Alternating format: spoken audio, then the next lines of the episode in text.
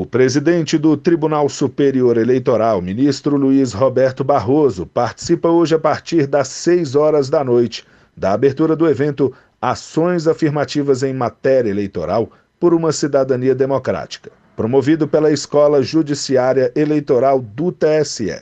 A programação de hoje vai até às 9 horas da noite e amanhã os debates serão realizados no período da tarde, a partir das 3 horas.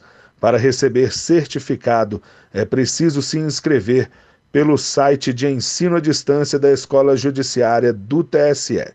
O evento vai ser transmitido ao vivo no canal da Justiça Eleitoral no YouTube, do TSE, Fábio Ruas.